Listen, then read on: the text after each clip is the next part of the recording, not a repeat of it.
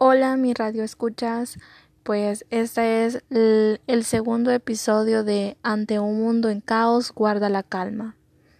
Creo que muchas veces eso es lo que sucede en nuestro pensamiento, en nuestras vidas. Creería que muchas veces nuestra vida es un caos. Pero quiero dejarte un mensaje positivo ahora. Y es de que no te turbes, no turbes tu corazón, no turbes tus pensamientos. Tú me dirás, pero ¿cómo hago eso? ¿Cómo es que yo no puedo hacer que la preocupación llegue a mi vida?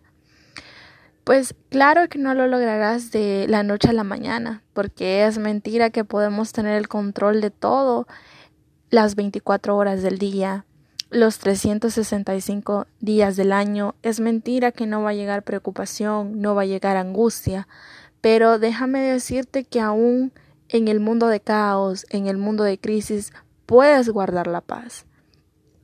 Y déjame decirte que hay una porción en la Biblia que dice de que Jesús dijo, mi paz os doy, mi paz os dejo.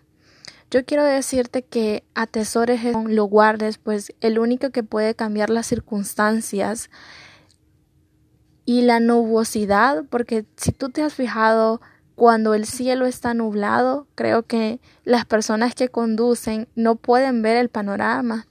No tienen que estar así con los parabrisas quitando todo aquello que pues les evita poder circular de una manera tranquila. Yo creo que muchas veces así está nuestra vida porque tenemos muchos pensamientos, muchas cargas emocionales de las cuales tenemos que deshacernos, porque si no nos deshacemos, creo que vamos a seguir y vamos a caer. Y eso es lo que el enemigo quiere de tu vida, que tú caigas.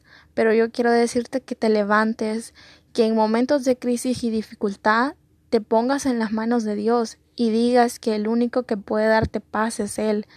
Eso es lo único que tienes que hacer. Yo sé que es difícil, pero déjame decirte que cuando tú lo comiences a hacer, verás buenos resultados en tu vida.